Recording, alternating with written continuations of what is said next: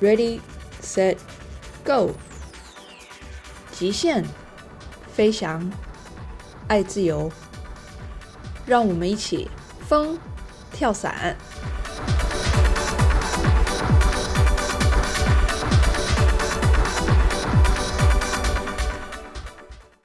大家好，欢迎收听《风跳伞》。又要跟各位说声抱歉，又好久好久没有更新这个播客了。这阵子呢，真的是很忙。其实呢，我每一次只要很长一段时间没有更新播客，理由总是很忙。但这理由也不是搪塞的哦，就是真的很忙。嗯。我们刚搬到一个新的地方呢，就是如果你有关注我的那个微信啊，或者是抖音啊，你就会知道我们现在搬到了海南。所以呢，刚到了这个地方，一个新的居住环境，一个新的工作环境。一方面，前一阵子。一直忙碌在那个搬家的事情上面，搬家真的是，哇，怎么说？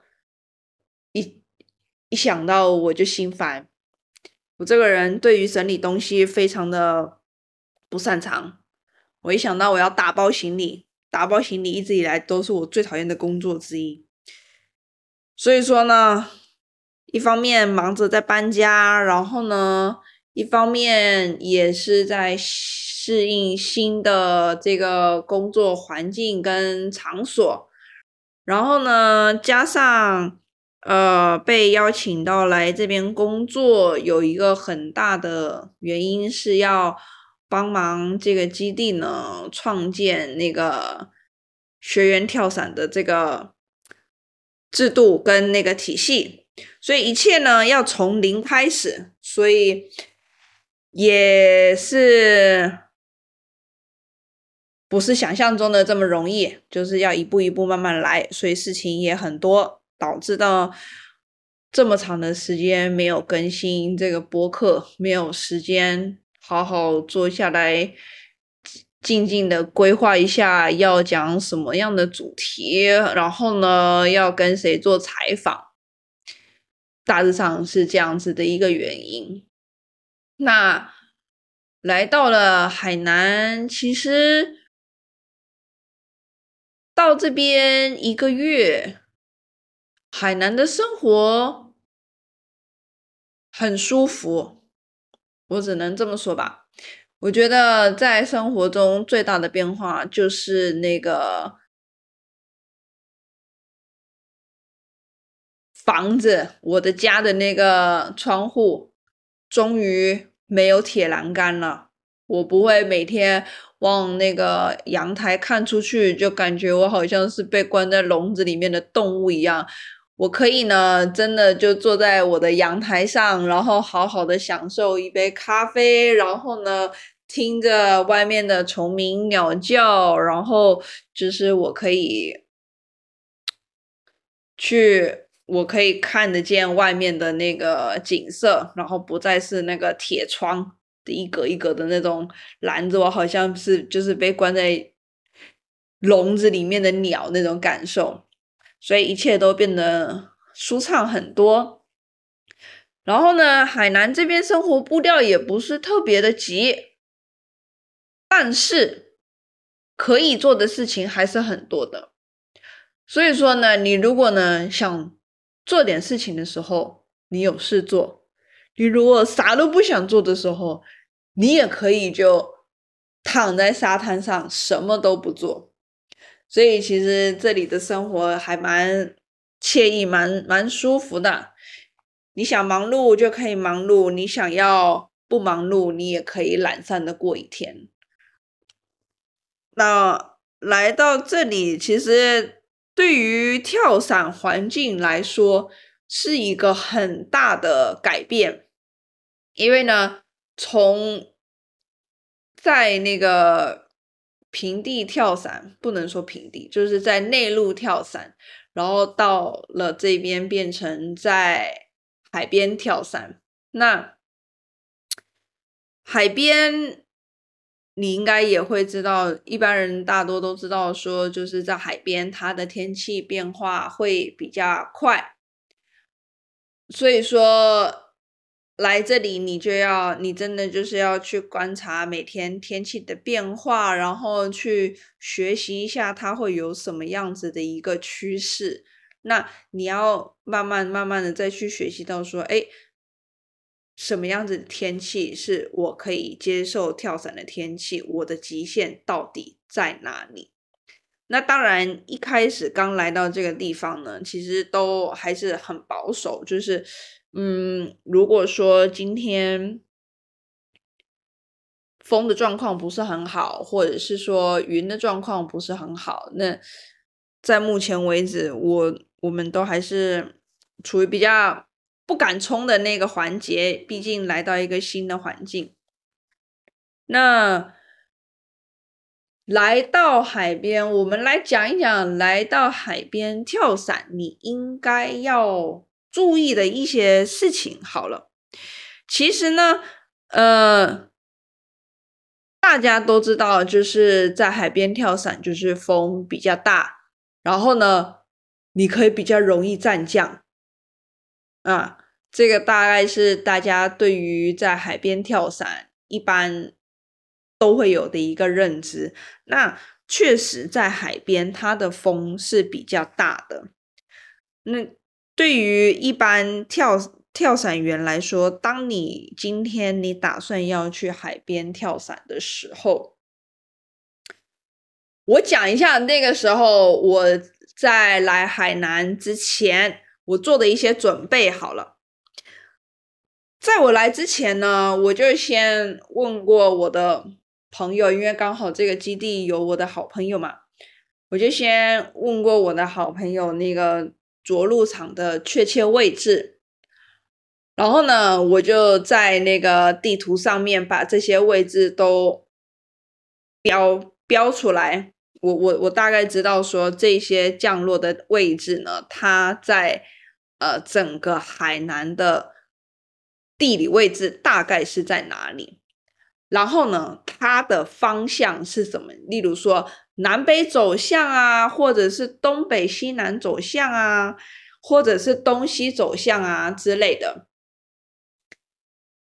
然后呢，我把它标下来之后呢，我就会去研读它，研读这个地图，然后大概去知道说，哎，我这一块降落区。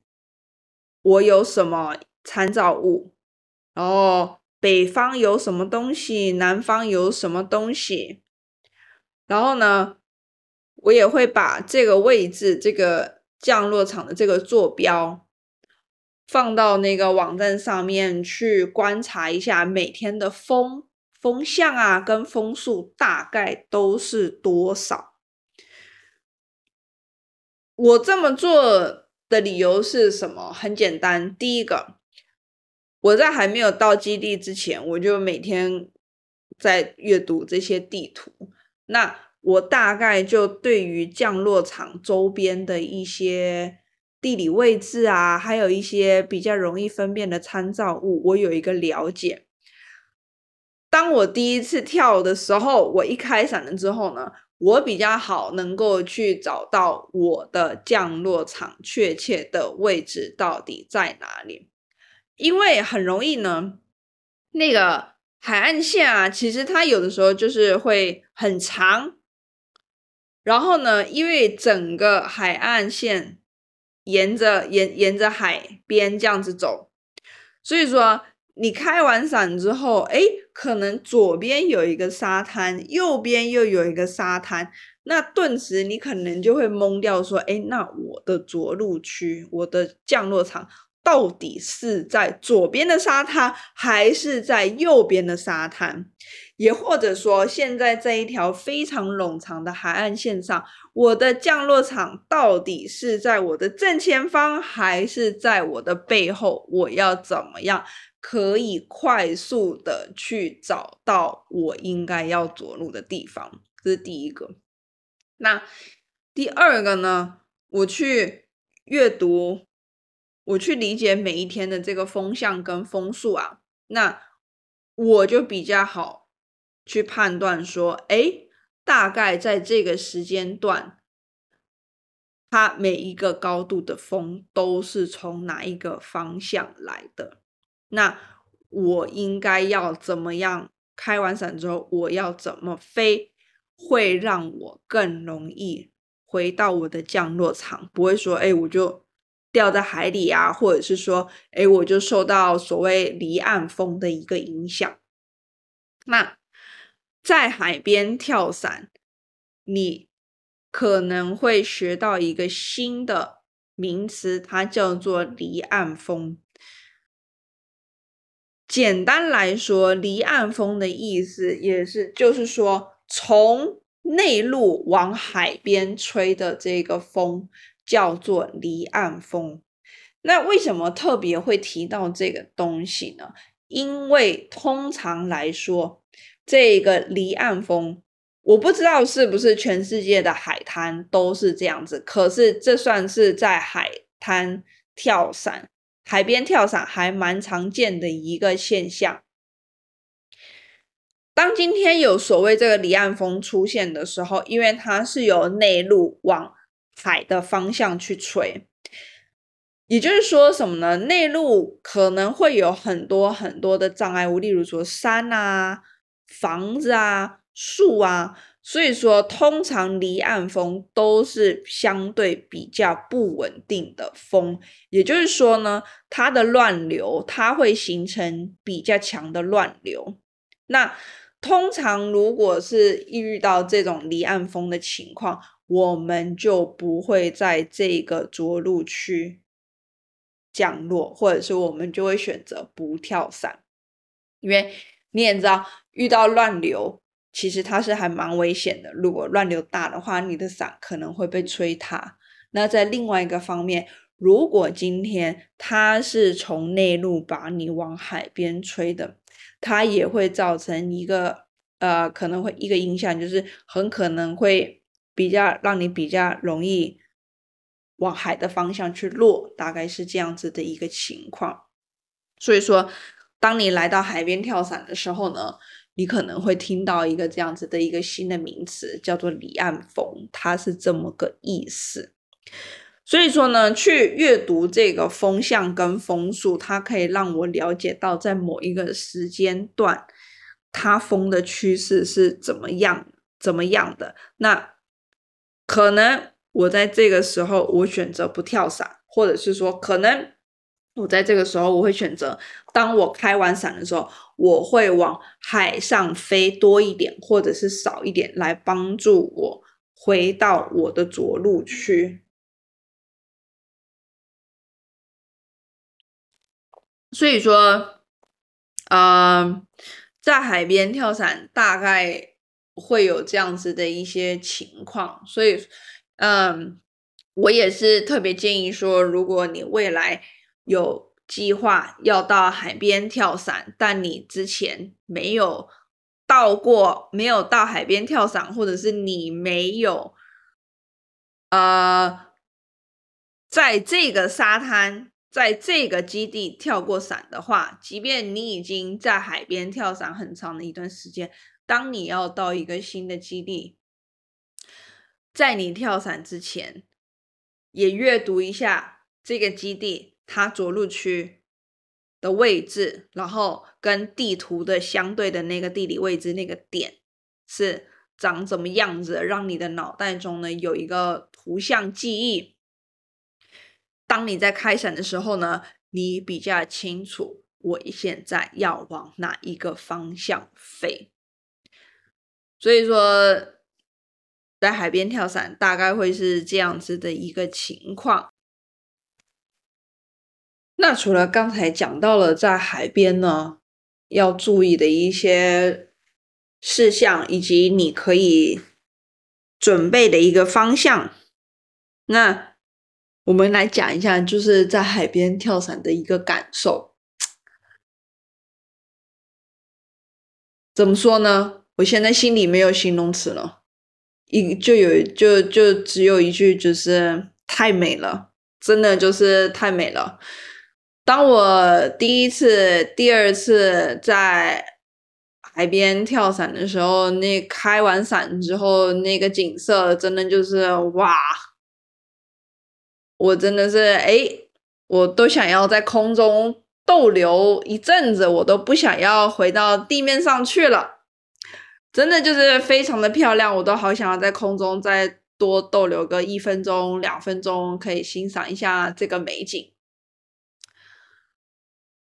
但是呢，嗯，没办法，跳伞的降落伞终究是要拿来落地的嘛，所以呢，好景永远都是留不长的，所以呢，我们就把握时间，好好的欣赏，然后再安全的回到地面。说真的啊，当你看到那个美景的时候，其实真的还是要时时提醒一下自己，哎，我应该要看高度，现在高度多少？我现在人到哪里了？才不会就是哎被美景吸引住了，然后就飘啊飘啊飘啊，不知道飘到海的哪一个彼岸去了。但是说说说回来，其实这个景色真的就是很美，真的很漂亮。那其实也不忘，就是为什么所有人好多人都想要到海边跳伞，其实也是。因为这个原因吧，嗯，大概就是这样子。所以呢，最近呢，我就是在忙这些事情，那所以也没有办法定期的呢去更新这个播客。所以呢，在这边要跟我的忠实听众说一声抱歉，然后呢，也非常谢谢你们一直以来的支持，不管。我更新的那个频率到底是，诶，定期还是不定期？隔了很长的一段时间，你们总是会在那个我更新的时候呢，你就去收听我的节目。这边要跟你们说声感谢。那当然，这个播客呢，其实也是在我的一个，呃，想要推广跳伞的一个目标里面。所以不管它到底是多久更新一次，我还是会持续的做下去。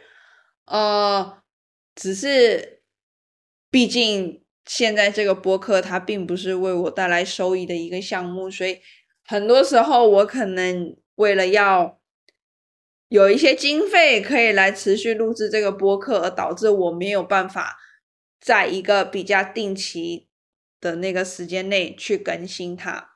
其实就是这个原因，但是说到底，风跳伞这个品牌，风跳伞呢的这个成立，它其实最主要的就是要去呃推广跳伞在中文的这一个信息里面。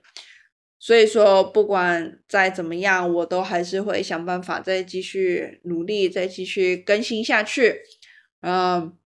所以说，也请你们未来也可以支持我。那那么大概就是这样子的一个情况。然后，其实呢，我们有现在已经在筹备新的播客录制了，所以呢，很快又有新的一集播客可以呢让大家来收听，然后让大家来一起学习。那请大家敬请期待喽。那我们这一集大概就先讲到这边。如果未来你有想要呃到海边跳伞，那也欢迎你来找我。那当然，如果你也想要继续，你想要学跳伞，你想要考 coach，你想要考 AFF 这些呢，我现在仍然都有在都有在做哟，都可以来跟我联系。好啦。那我们今天就先聊到这边，敬请期待下一集全新的播客，马上很快的就要出炉喽。那我们风跳伞，下次见喽，拜拜。